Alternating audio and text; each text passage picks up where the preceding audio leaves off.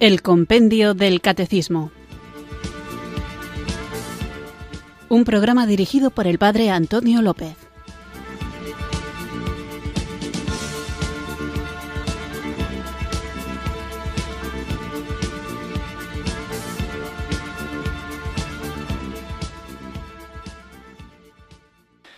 Muy buenas tardes, queridos oyentes de Radio María. Recibido un cariñoso saludo desde Irurzun, en Navarra, quienes sintonizáis una tarde más esta radio que cambia vidas, esta emisora de la Virgen, Radio María, para escuchar el programa El Compendio del Catecismo, nuestro espacio diario de formación católica en el que tratamos de conocer la fe que queremos vivir, compartir y defender. Estamos hablando de las virtudes y en concreto Hemos visto lo que son las virtudes en general, en particular cuáles son las virtudes humanas y ahora estamos dedicando un programa, porque hay una pregunta del compendio del catecismo, que se dedica a las concretas virtudes humanas, que son la prudencia, la justicia, la fortaleza y la templanza. El programa anterior lo dedicábamos a la prudencia, y veíamos cómo es la madre de todas las virtudes, guía de las demás virtudes, dice el compendio del catecismo, que les indica su regla y medida. Hay que cultivar la virtud de la prudencia. Hoy vamos a continuar con otra de las virtudes que es la justicia. Y lo mismo que decía de la prudencia, lo diremos también de la justicia. Cuando hablamos de prudencia, no nos referimos a un sentido meramente humano, aunque son virtudes humanas, siempre todo lo humano es cristiano y quien lleva a la plenitud, a la perfección, la humanidad es el Espíritu Santo que eleva al hombre a lo sobrenatural, que es lo propiamente humano. Es decir, el hombre está llamado en su humanidad a acercarse a la divinidad. Por eso cuando hablábamos de prudencia, prudente no es el hombre mediocre o tibio o aquel que no se compromete. Hay que ser prudente y no decir cosas que puedan molestar a otro. Hay que ser prudente y no ser radical en tu opción por Cristo. No nos referimos a eso, sino antes al contrario.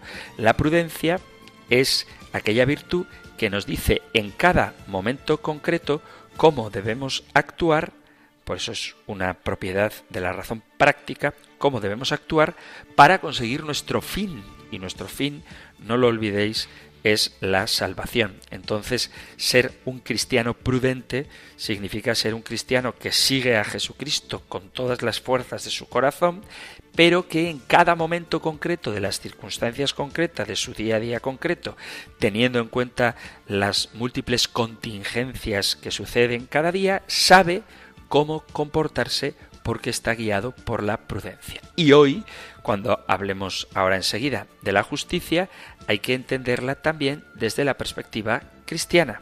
Es decir, el hombre justo, lo veremos, es el que da a cada uno lo que es debido, pero dentro de ese cada uno también está Dios y por lo tanto darle a Dios lo que le es debido es dárselo todo.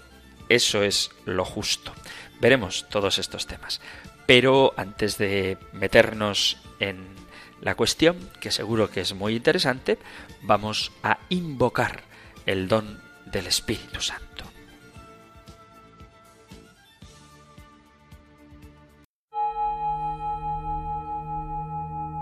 Ven Espíritu, ven Espíritu. Ven Espíritu.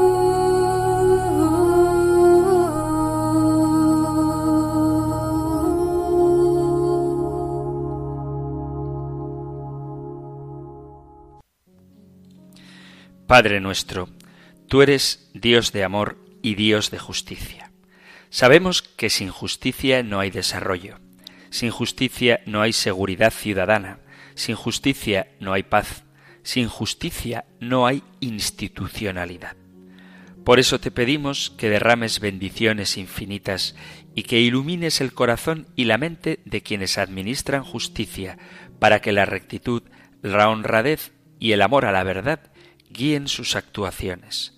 para que logremos entre todos paz social, enfrentemos la violencia y venzamos la impunidad, la corrupción, el crimen organizado y el narcotráfico. Te lo pedimos por intercesión de tu Madre Inmaculada, aquella que sin haber conocido nunca el pecado, dio a luz al Salvador del mundo, a nuestro Redentor.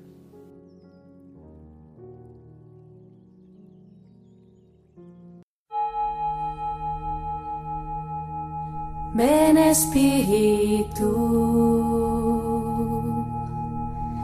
ven Espíritu, ven Espíritu.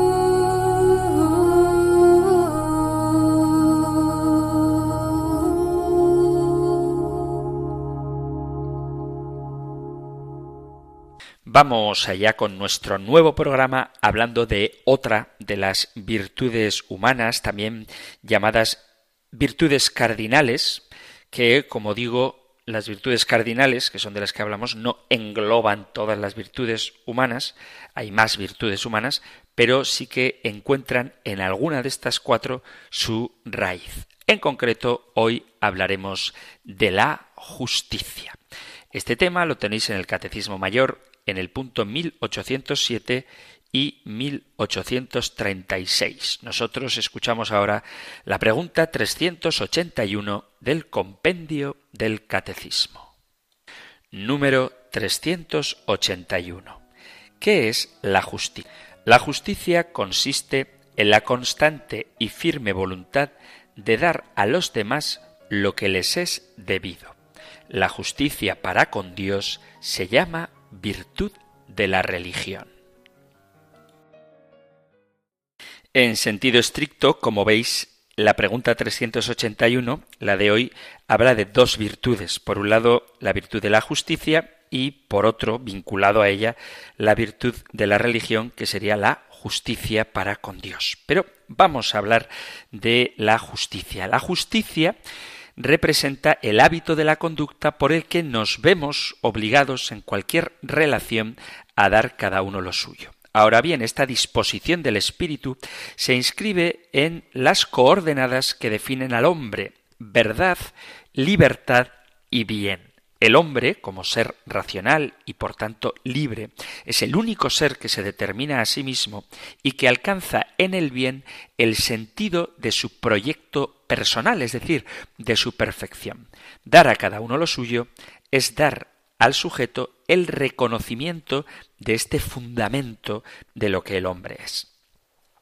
El punto de partida constituye la respuesta a una pregunta fundamental vinculada a la esencia del individuo que, por el hecho de serlo, mantiene vivo en su conciencia un cierto sentimiento de justicia, una cierta intencionalidad de realizar la justicia en sus relaciones con otros, una necesidad de asegurar precisamente el marco de estas relaciones dentro de un orden que no puede ser otra cosa más que la manifestación externa de la justicia.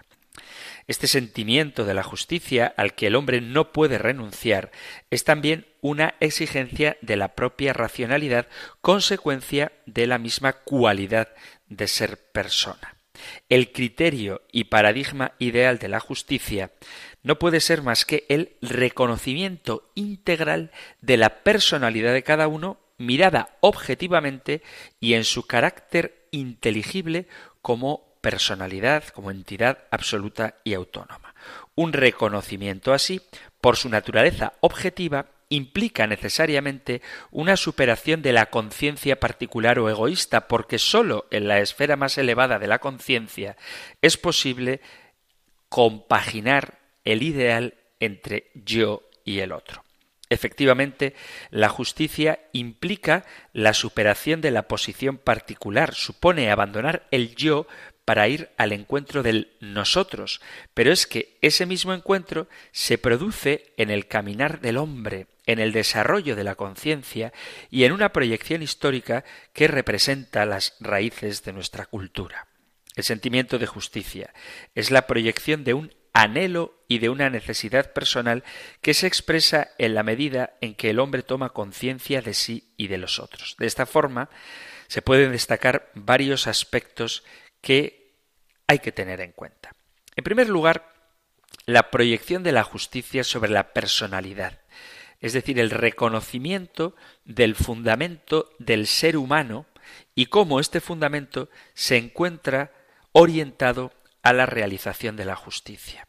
La justicia es una exigencia de la persona, pero la persona no puede serlo, no es verdadero agente de su actuación si esta actuación no se encamina a la justicia. Es decir, si tú no buscas esta justicia como algo apetecible al obrar humano y que entraña el deber de responder ante el otro. Un deber que no es consecuencia de las formas sociales, sino que parte del reconocimiento de la dignidad del otro, porque es la persona el fundamento sobre el que se eleva la sociedad y no al revés, como a veces se ha pretendido. En la modernidad se dice que nosotros nos conformamos con el desarrollo de una personalidad a partir de unos parámetros de lo convencionalmente aceptado, aun cuando esto representa la mutilación del fundamento metafísico del hombre. Por lo tanto, nosotros creemos que la dignidad de la persona no brota de lo establecido por cultura, sino de lo que la persona es y en concreto, desde nuestra perspectiva cristiana, de cómo la persona ha sido creada por Dios. Así pues, la justicia se incardina en el fondo del ser, en el principio de la personalidad del sujeto. Es literalmente un hábito del espíritu en el que se demuestra el carácter social y racional del hombre. Y esto es así desde el momento en el que el individuo se plantea el porqué de su inserción en el entramado social. Cuando Platón eleva la justicia a principio regulador de la vida social, está pensando en una vida social caracterizada por la armonía, pero en una vida social que al mismo tiempo debe suponer necesariamente la armonía interna de cada uno de los individuos que se encuentran incluidos en la comunidad.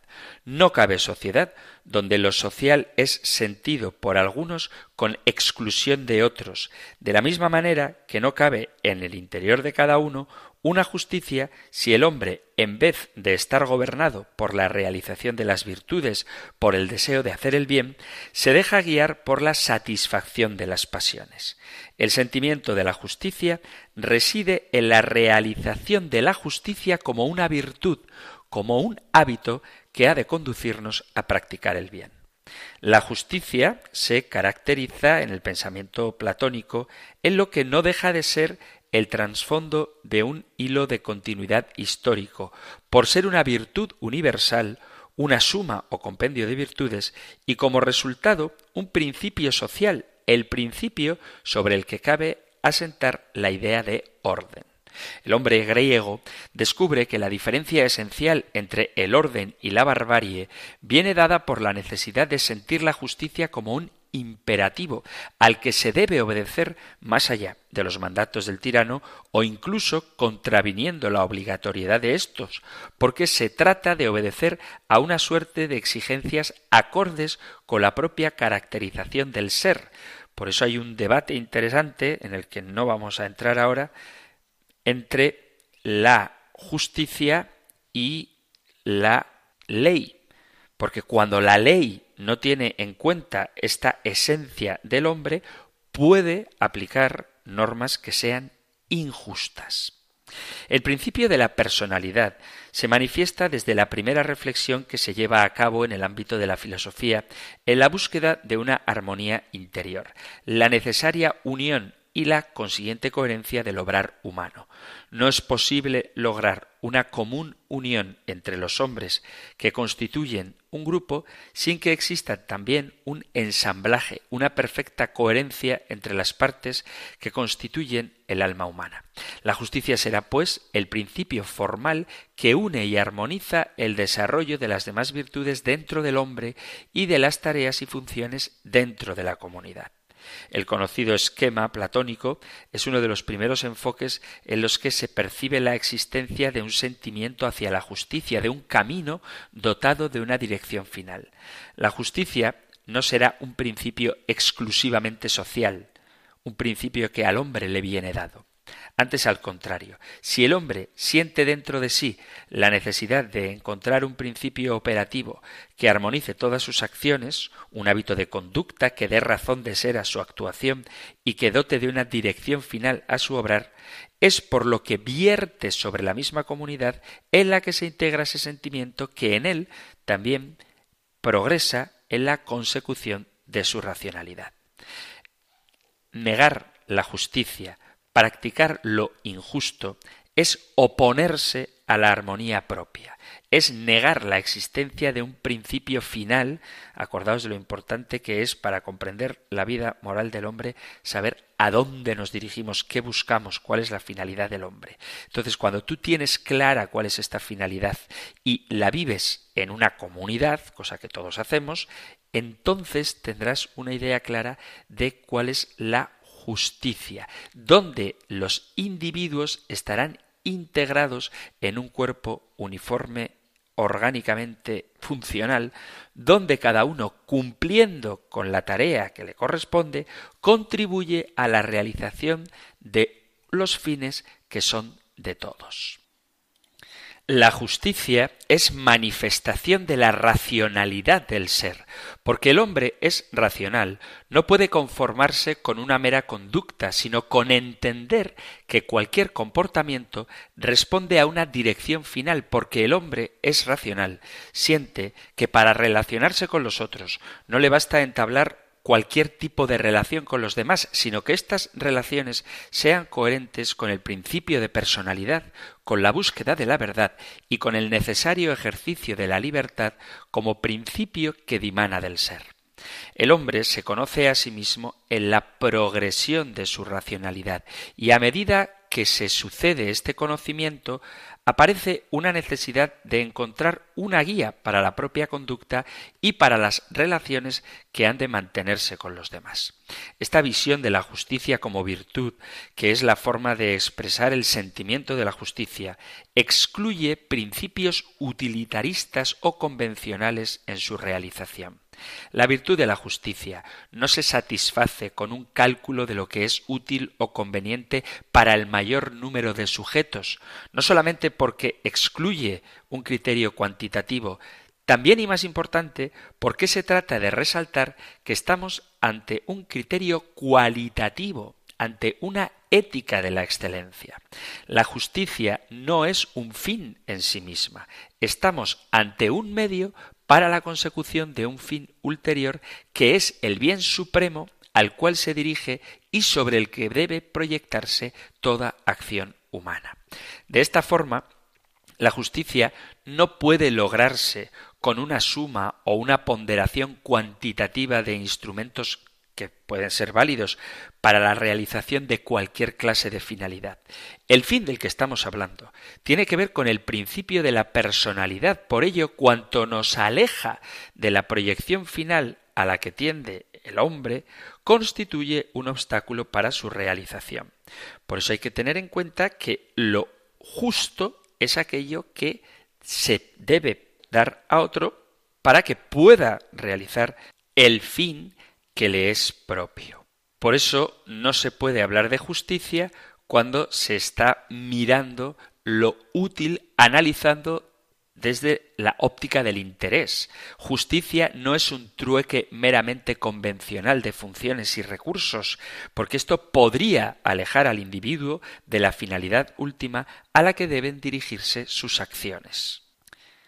La suma de los injustos, por más que éstos puedan elevar numéricamente el resultado, no hace que éste sea virtuoso o gratificante para el espíritu. Lo que convierte a la justicia en virtud es su relación con el bien, aun cuando a su vez llevar a cabo el bien no sea en un momento dado lo más útil o conveniente desde el punto de vista pragmático. La ética de los bienes, la ética de la excelencia, no puede conformarse con menos, precisamente por el grado de exigencia que conlleva el ser. Ahora bien, cuando aludimos a la exigencia del ser, estamos haciendo referencia al fundamento mismo de la justicia.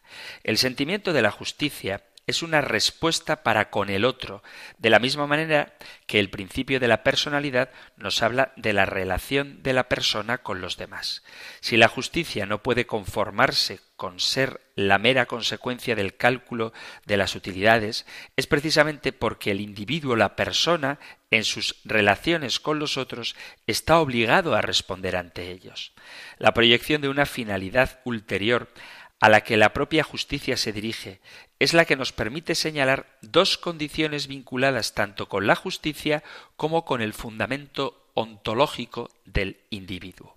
La relación de débito y la noción de igualdad que constituyen un segundo aspecto que cabe enfocar en el estudio del sentimiento de la justicia. El hombre justo es aquel que practica la justicia no en sí mismo, sino en su relación con el prójimo. No cabe la justicia de un radical aislamiento del sujeto. Y por esa misma razón, la justicia es virtud social. Se trata, según palabras de Aristóteles, de la virtud más perfecta, porque es la práctica de la virtud perfecta, y es perfecta porque el que la posee puede usar de la virtud para con el otro y no sólo en sí mismo. La perfección de la justicia reside en el hecho de que estamos ante una virtud que se practica siempre en referencia a otro. La justicia entraña una relación entre sujetos, de manera que el hombre justo no es el hombre aislado, encerrado en sí, sino el hombre que entabla lazos sociales y que construye con su propia actuación la comunidad de la que forma parte. La justicia, pues, en cuanto virtud perfecta, supone que estamos incidiendo, por lo menos, en una relación entre dos personas, en una relación bilateral, y en tal relación lo que la justicia aconseja es encontrar un punto medio equidistante de los extremos, de manera que nadie dé ni obtenga más de esa relación, sino que todos lo hagan por igual entre el beneficio y el perjuicio, la justicia trata de establecer un equilibrio entre las partes que han contraído el vínculo, una igualdad entre las prestaciones, un centro de correlación entre el derecho o exigencia de uno y el deber u obligación del otro. Porque no se trata de obtener más de lo debido, ni tampoco dar más de lo que es exigible. La justicia se concreta en un acto por el cual nos exigen en la misma proporción a la que nos encontramos obligados. Por eso el primer acto de justicia al cual se ve impelido el individuo es precisamente el reconocimiento del otro como un ser dotado de dignidad propia y que se encuentra en posesión de los mismos derechos y de las mismas cualidades que a nosotros se nos atribuyen. La justicia no es, por tanto, una virtud que no pueda concretarse en un conjunto de acciones y que, por ende, deba ser analizada desde el punto de vista de un enfoque meramente teórico.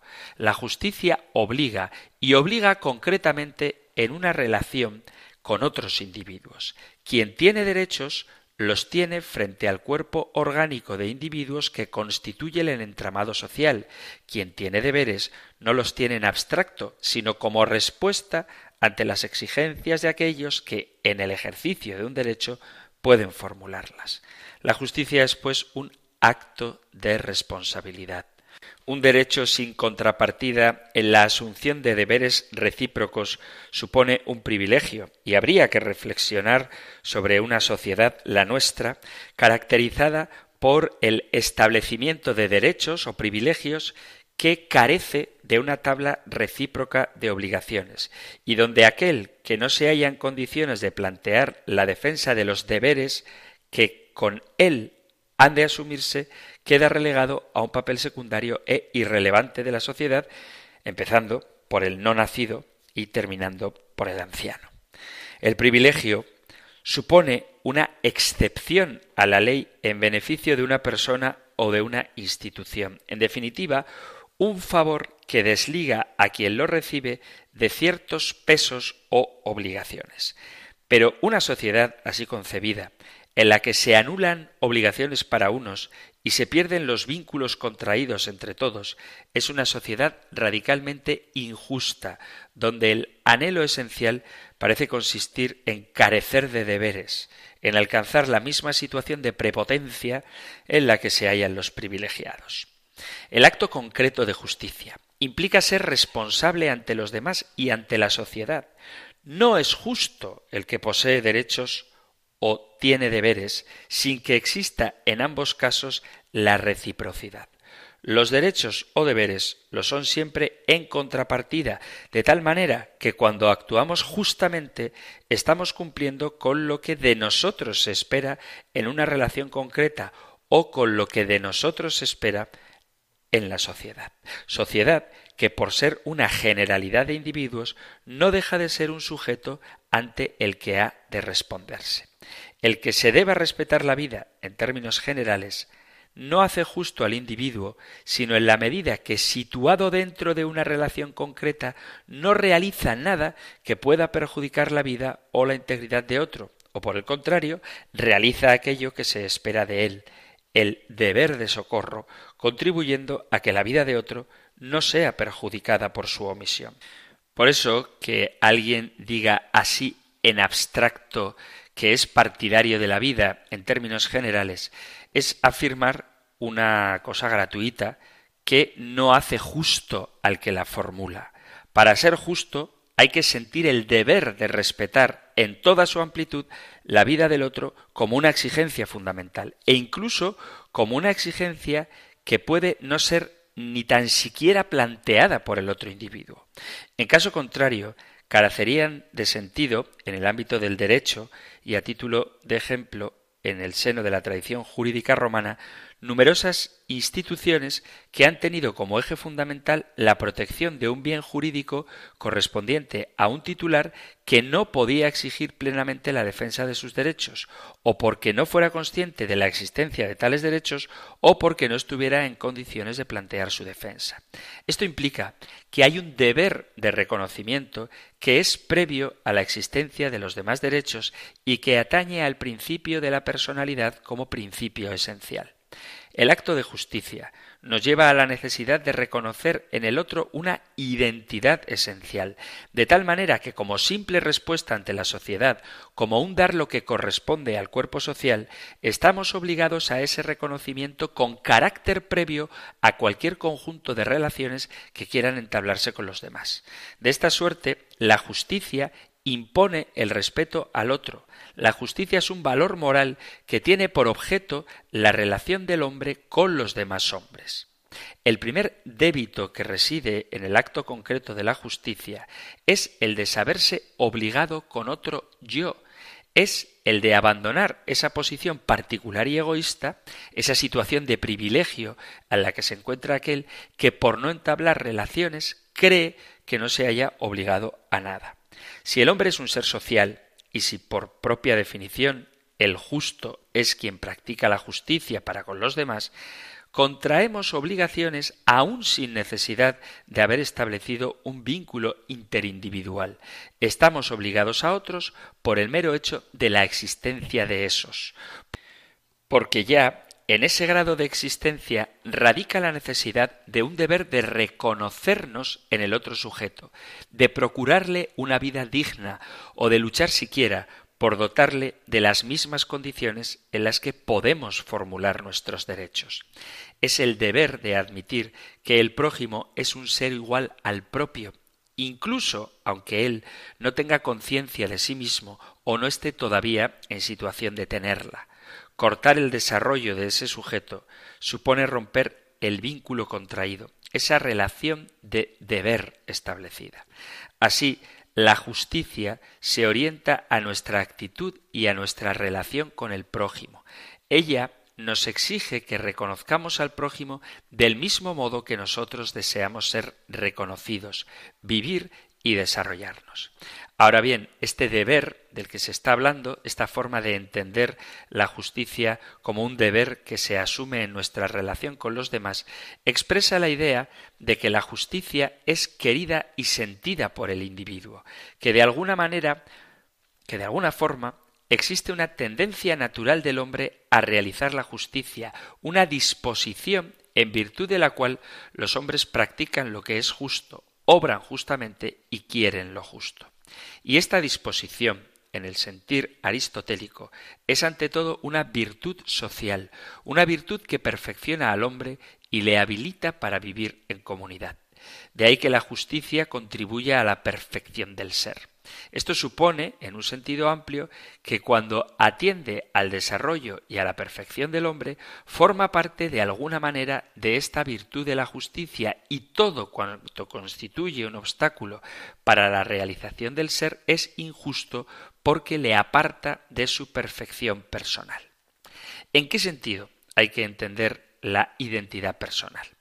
Si la forma propia del alma humana es el ser racional, todo hombre se siente naturalmente a obrar inclinado de acuerdo con la razón.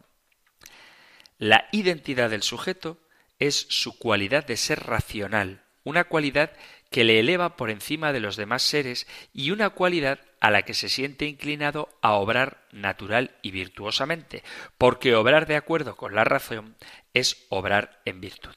Y junto a la razón la libertad para realizar el bien, para dirigirse a la perfección personal.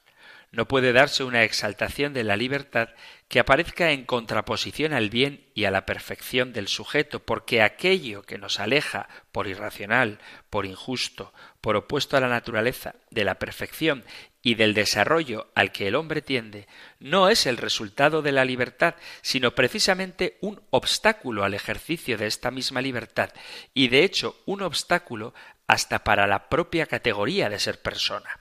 Sólo las acciones de las que el hombre responde siendo dueño de sus actos, esto es, llevando a cabo un ejercicio racional de la libertad, son acciones que pueden considerarse humanas, propias del hombre en cuanto hombre. Es una voluntad, el querer obrar, movido, dirigido, guiado por la razón. Cuando nuestras acciones, fruto de la voluntad, no se orientan a la realización del bien que en el hombre constituye el fin de toda su existencia, de toda su conducta, el hombre entonces obra como los seres irracionales, no es dueño de sus actos, no es ya el único ser que se determina a sí mismo, sino mero objeto sobre el que otros actúan en un mecanismo del que no es posible escapar. Estaríamos en la cosificación del individuo, la reducción del hombre al estado de cosa, una vez perdido el sentido exacto de la libertad, una voluntad alejada del bien, el hombre no responde ante sí ni tampoco ante los demás, y por no ser responsable no es sujeto de derechos y deberes, es objeto sobre el que gravitan otra serie de relaciones que ya no han de caracterizarse por ser interpersonales con una paridad entre quienes intervienen. La libertad, por tanto, consiste en descubrir el fundamento del ser, obrar de acuerdo con la consecución de fines, obrar de acuerdo con la razón. Y esta posibilidad de obrar la encuentra el hombre en sí mismo sin necesidad de acudir a un agente extraño. Racionalidad y libertad que implican la aceptación en el hombre de una finalidad que le supera y que le trasciende, que da un sentido último a su integración en la comunidad, al marco de vínculos que se entablan responsablemente con otros sujetos, a su vida entera. De manera que la mera libertad, sin la referencia a la verdad, no conduce al verdadero bien del hombre. Pretende establecer autónomamente lo que está bien e incluso lo que es verdadero. Sin embargo, sólo la verdad salva a la persona de la ignorancia y del mal, y se hace por ello auténticamente libre. Verdad, libertad y bondad están esencialmente unidas. Vamos a hacer un pequeño descanso para reflexionar sobre esto mientras escuchamos una canción. El descanso no es para desconectar Radio María, sino para sintonizarla mientras escuchamos una canción, como digo, y continuamos con nuestro programa.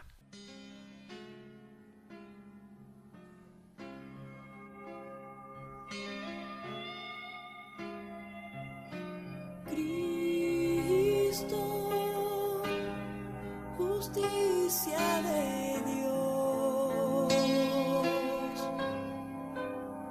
Hijo del hombre, hijo de Dios, el reino es él.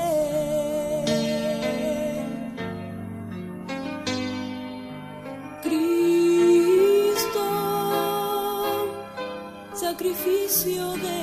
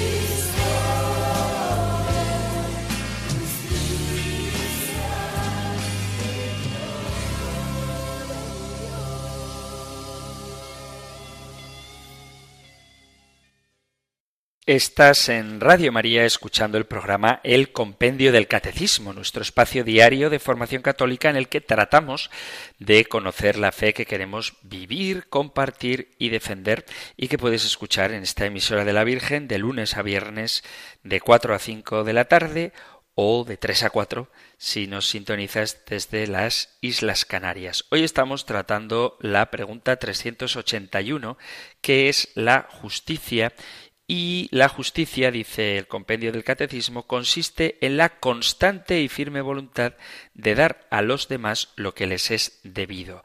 En esta definición hay que puntualizar que para comenzar a ser justo hay que reconocer lo que le es debido al otro comenzando por su dignidad y reconocida esa dignidad, le daremos lo que sea necesario para conseguir sus fines, teniendo en cuenta que los fines del hombre, el fin del hombre, es la salvación eterna y como la justicia siempre está relacionada con la verdad y con la bondad. El individuo puede desviarse de su razón, puede desviarse de aquello que le inclina a su propia naturaleza, pero no se puede decir que el individuo actúa así justamente, sino en oposición a la justicia, contraviniendo toda regla de justicia. El resultado siendo, como hemos dicho, la cosificación de la persona humana, es también que ese individuo que no atiende a su razón y no hace un ejercicio racional de su libertad, se transforma en un impedimento para la realización de los otros sujetos.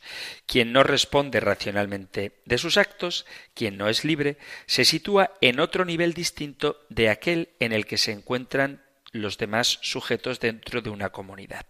¿Cabe la posibilidad de una comunidad perfecta donde se permita la ausencia de libertad de unos individuos, la reducción a la cosificación? Evidentemente no. No es admisible una comunidad en la que unos se dirigen al bien mientras que otros se encaminan a la realización del opuesto a este bien.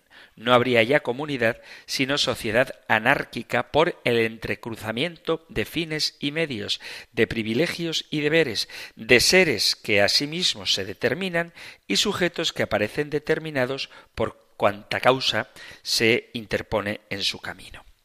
Así pues, la libertad y la razón son condiciones esenciales del ser persona.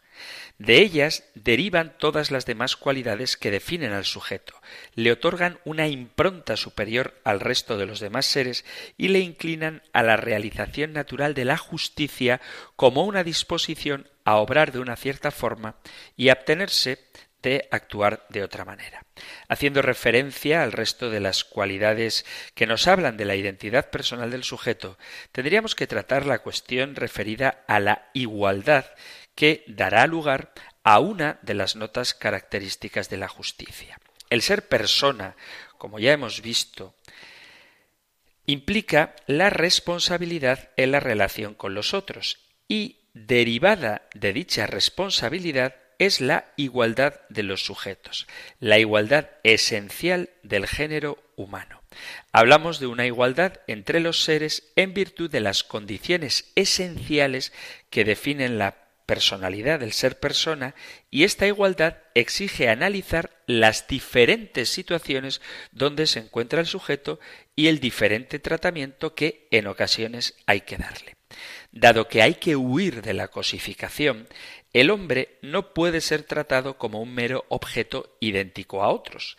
La igualdad absoluta puede dar lugar a la peor de las desigualdades.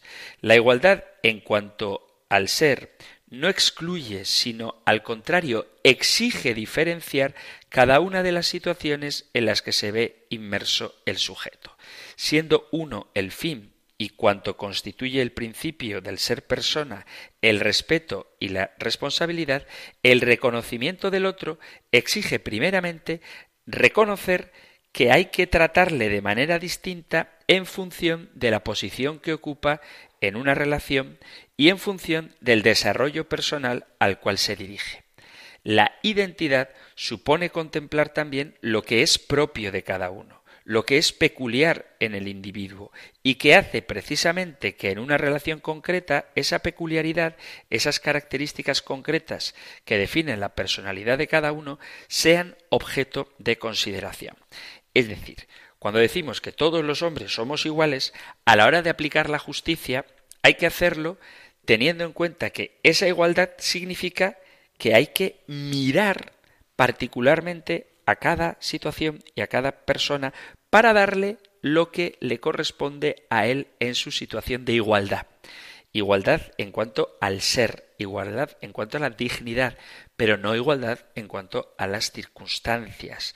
Porque si omitimos este cuidado, esta atención a la situación particular de cada individuo, a la hora de aplicarle justicia, estaríamos cosificándole.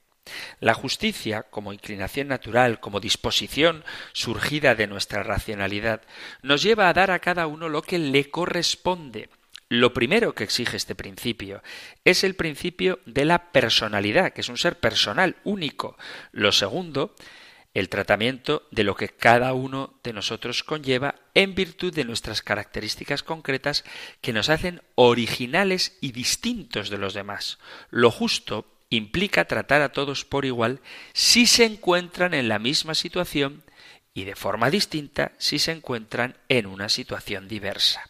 La justicia, siendo virtud universal, no sólo por su carácter objetivo, sino principalmente por ser una disposición existente en todos los hombres, por ser disposición racional que en todos se encuentra, exige un marco de actuaciones en la que cada uno ha de ser tratado en igual medida en lo tocante a su identidad esencial y proporcionalmente en lo relativo a cuanto en el sujeto es resultado de su diversidad existencial.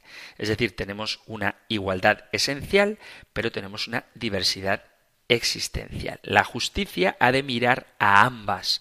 La justicia es adaptación como virtud, no como aplicación de la legislación. La justicia como virtud, que es de lo que estamos hablando aquí, es la adaptación al caso concreto y a las personas que en concreto asumen la carga del deber y la titularidad de los derechos. La diversidad existencial justifica así todo un conjunto de relaciones sociales en las que se contempla lo que es mérito de cada uno, lo que atañe a su capacidad o a su poder de decisión, lo que se refiere a la posibilidad de elegir entre varias conductas, a la responsabilidad en una mayor o menor medida y al elemento de su voluntad, el querer que conduce a un fin o la exclusión de esta misma finalidad.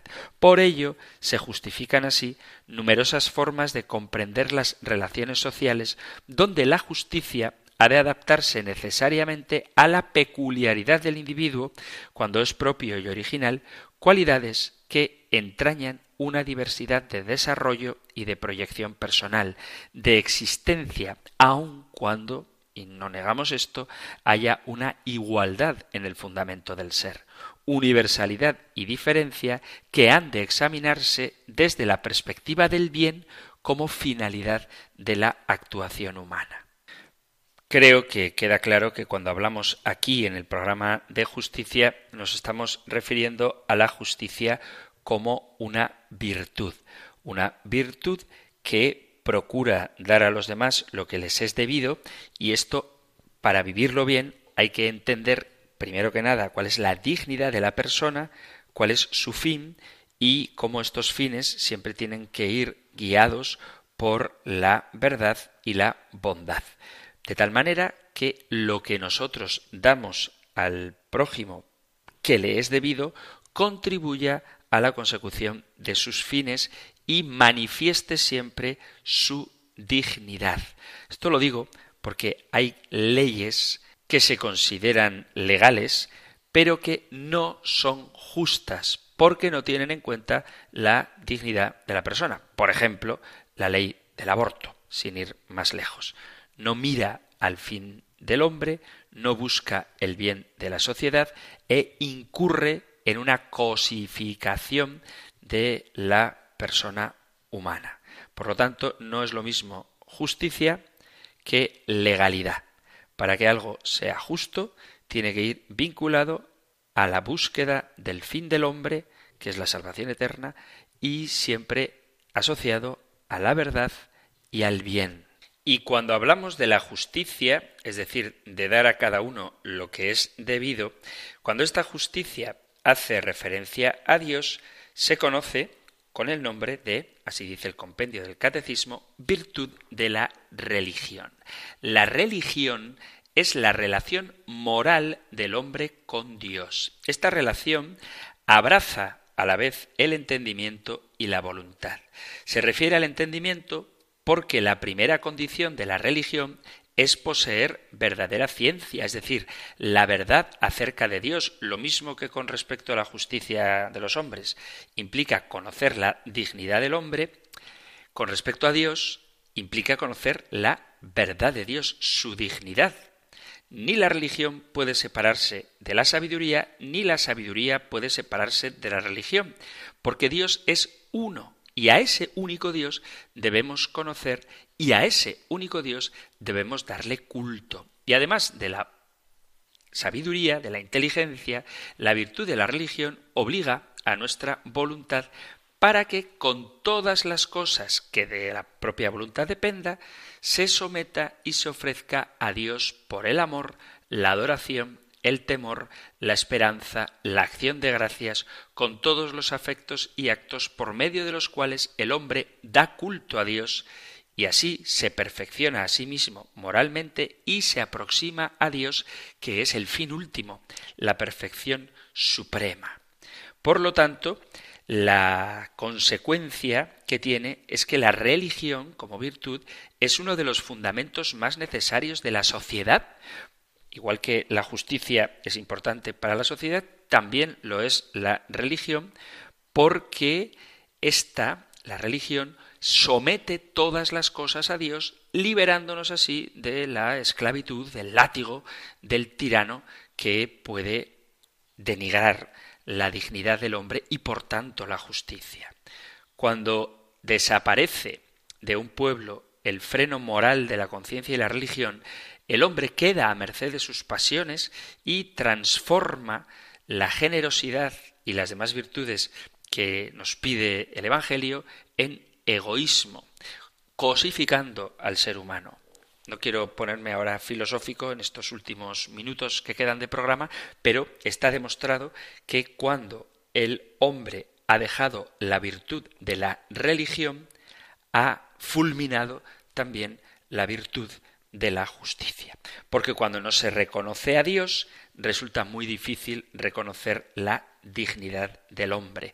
Cuando no se le da a Dios la gloria que se debe, no solamente mediante los actos de culto, sino también mediante el respeto a su creación y especialmente a su criatura preferida, que es el ser humano, cuando esto se pierde de vista, se cosifica al ser humano, se utiliza la creación y se malogra la obra de Dios, porque se ha perdido el fundamento. Entonces, cuando se quita a Dios de la base de la justicia, acaba por quitarse de esa misma justicia al hombre. Como decía Dostoyevsky, si Dios ha muerto, todo está permitido. Es una buena pregunta, porque ¿dónde pones el fundamento de la justicia? Si no es en la dignidad del hombre que le ha dado Dios. Pero estas son cuestiones de las que hablaremos más adelante porque tendremos preguntas en el compendio del catecismo a propósito de la justicia social, de la participación en la vida social, de la dignidad de la persona humana, etc. De momento tenemos que dejarlo aquí porque se ha terminado el tiempo para nuestro programa de hoy. Sabéis que si hay alguna pregunta que os haya suscitado el programa, algún testimonio que queráis dar, cualquier cosa que os apetezca compartir, podéis hacerlo en el correo electrónico compendio arroba radiomaria.es compendio arroba radiomaria.es o en el número de teléfono para WhatsApp 668 594 383 668 594 383 Terminamos ahora recibiendo la bendición del Señor. El Señor te bendiga y te guarde, el Señor ilumine su rostro sobre ti y te conceda su favor, el Señor te muestre su rostro y te conceda la paz. Muchísimas gracias por estar ahí, gracias por escuchar el compendio del catecismo y si queréis volveremos a encontrarnos en un próximo programa. Un fuerte abrazo.